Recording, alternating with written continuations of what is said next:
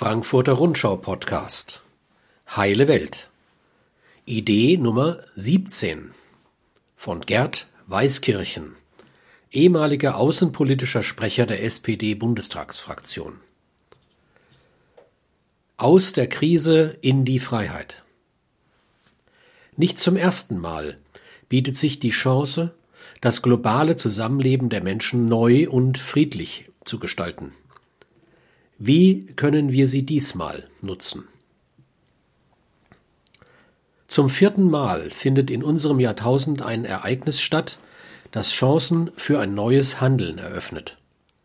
2001 die selbstmörderischen Angriffe von islamistischen Terroristen auf New York und Washington, 2008 der Zusammenbruch der Finanzarchitektur, 2015 die Suche von Geflüchteten nach Sicherheit in Europa. Und nun erleben wir die Pandemie von Covid-19. Alle vier Ereignisse verweisen auf Konflikte, die mit Prozessen der Globalisierung zusammenhängen. 2001 zielten die Überfälle darauf ab, die Vormacht des Westens instabil zu machen. 2008 brachte die dem Finanzkapital innewohnende Gier nach grenzenlosem Profit Ökonomien beinahe zum Wanken. 2015 verschärften politische Entscheidungen, die der Humanität verpflichtet blieben, radikale Populismen.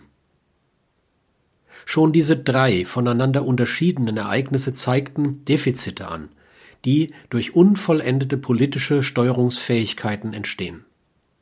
Zwar gab es 2001 eine überwältigend klare Antwort der Vereinten Nationen und mit ihr startete eine Serie von vorwiegend militärischen Interventionen, die begleitet waren von zivil orientierten Maßnahmen.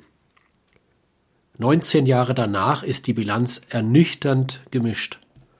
Insoweit, als die Radikalität des politischen Islamismus sich aus der Kritik an Erscheinungsformen des westlichen Modernismus speist, ist die Gefahr längst nicht erloschen. Eher scheint der Westen nun schwächer als zuvor. 2008 musste alle politische Kraft aufgeboten werden, damit eine ökonomische Katastrophe abgewendet werden konnte. Mit weltweit aufeinander abgestimmten Geldpolitiken und finanzpolitischen Anreizen wurden die nationalen Ökonomien aus dem Strudel herausgerissen, der sie in den Untergang gezogen hätte.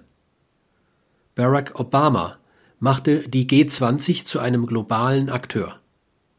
Alle weltweit bedeutsamen Institutionen verständigten sich auf gemeinsame, nationalstaatlich durchsetzbare Ziele. Heute scheint es fast, als hätte neoliberales Denken viele Einsichten wieder verdrängt. Eine vollständige Rückkehr in diese Ideologie eines ungehinderten Kapitalismus würde in neue Katastrophen führen. 2015 mussten Hunderttausende vor Kriegen flüchten, die zumeist in unmittelbarer Nähe Europas Menschen aus ihrer Heimat vertrieben haben. Weil Europäer sich scheuen, die Kriegsursachen einzudämmen oder sich nicht hinreichend darum bemühen, sie zu beseitigen, werden immer noch Hunderttausende vertrieben. Seither haben sich politische Konflikte innerhalb der Europäischen Union zugespitzt. Die europäische Friedensordnung ist von innen vom Geschwür des Populismus befallen. Wird das jetzt alles anders? Gelingt es uns, dieses Mal radikal andere Schlüsse aus der gegenwärtigen Krise zu ziehen als 2001, 2008 und 2015? Werden wir uns herausarbeiten können aus den Fallen, die uns ideologisch gestellt werden? In den ersten Krisen dieses Jahrhunderts war weiter so die dominante Antwort. Alternativen wurden kurz bedacht, manchmal beachtet, jedoch nicht immer nachhaltig verfolgt. Dieses Mal könnte es anders werden. Das Virus könnte dabei helfen, weil es bekämpft werden kann als Feind, der die Menschheit bedroht, und weil es besser mit vereinten Kräften bekämpft werden kann. Überzeugen kann nicht rette sich wer kann, sondern solidarisches Zusammenhalten rettet Einzelne und uns gemeinsam. Wie kann die Zeit nach Corona aussehen? Vier Szenarien können unterschieden werden. Erstens Dystopie. Zweitens Pessimismus. Drittens Optimismus. Viertens Utopie. Real können alle vier werden. Die ersten beiden Szenarien, Dystopie und äh, Pessimismus, führen die Menschheit in tiefe Konflikte. Mit den Szenarien 3 und 4, also Optimismus und Utopie, gewinnen wir an Humanität und werden uns unserer globalen Verantwortung bewusst. Selten ist die Chance für eine mögliche andere Zukunft so offen wie in diesem historischen Augenblick. Wir könnten sie nutzen. Wenngleich historische Analogien allenfalls helfen können, dramatische Fehler in aktuell zu bewältigenden Krisen zu vermeiden, vermag ein Blick zurück in das vergangene Jahrhundert uns in den Stand versetzen zu verstehen, in welchem Moment des Geschehens wir in der Jetztzeit uns befinden und vor welcher Wegscheide wir stehen. Die Urkatastrophe des Ersten Weltkriegs mündete in die Pandemie der spanischen Grippe.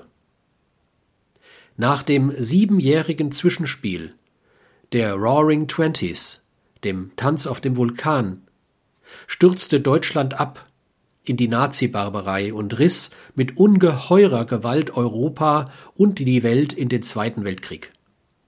Heute mag erkannt werden, in welchen Momenten beherztes politisches und zivilgesellschaftliches Eingreifen dem Gang des Geschehens eine andere Richtung hätte geben können. Wer eine ähnlich verlaufende Entwicklung künftig vermeiden will, sollte zu einer offenen Debatte über real mögliche Handlungsoptionen aufrufen. Welche angemessenen Schlüsse für die Gestaltung der notwendigen Reformprozesse nach der Pandemie zu ziehen sind, muss der Kern der gesellschaftlichen Auseinandersetzung werden. Leitende Ideen sind dabei, den Erkenntnisstand von Natur- und Sozialwissenschaften, von Medizin- und Politikwissenschaften kritisch zu prüfen, sie in einem großen Gespräch öffentlich zu befragen und die erwartbaren Ergebnisse zu bündeln. Die Leidenschaft zur Vernunft die Suche nach rationalen Lösungen und die Verknüpfung von lokaler und globaler Verantwortung werden die Versuchung verhindern, die Krise zur rückwärtsorientierte Autokratie zu missbrauchen. Das Primat der Politik ist, besonders in Krisenzeiten, stärker als zuvor durch eine wachsende Beteiligung einer wachen Bürgerschaft demokratisch zu begleiten.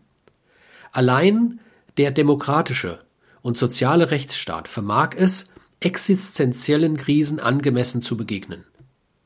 Demokratien, die auf einer aktiven Zivilgesellschaft aufruhen, sind gemessen an anderen Regierungsformen besser fähig, Lernprozesse offen und öffentlich zu machen. Vertrauen ist das Herz der Demokratie. Kritik und Widerspruch stiften das Denken in Alternativen an, soweit sie Rücksicht nehmen auf die Grundwerte humanen Zusammenlebens. Regression mauert das Denken ein, Progression öffnet das Denken. 1. Dystopie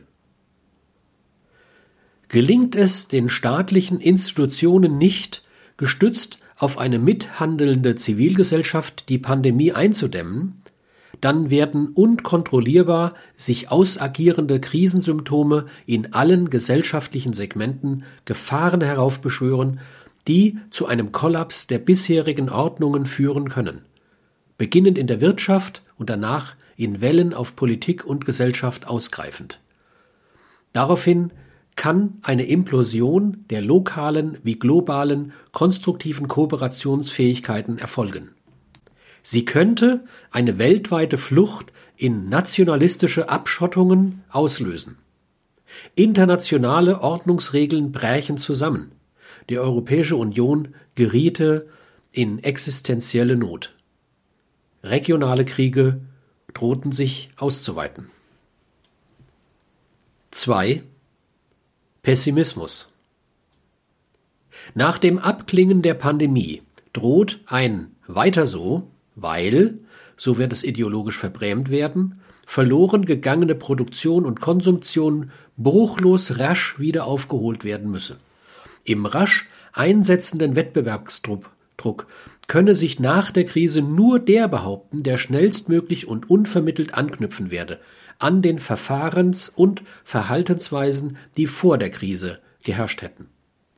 Die in der Krise auferlegten Regeln müssten beseitigt und die Wirtschaft müsse weitestgehend dereguliert werden. Die Kluft, die bereits vor der Krise zwischen den gesellschaftlichen Verlierern und Gewinnern aufgetan hatte, würde sich nach der Krise vertiefen. Die Gewinner würden die Verlierer brandmarken, die Kosten der Krise verursacht zu haben. 3. Optimismus Global vernetzte Gemeinschaften haben mit ihrem wissenschaftlichen Expertenwissen dazu beigetragen, die Angriffe des Coronavirus abzuwehren.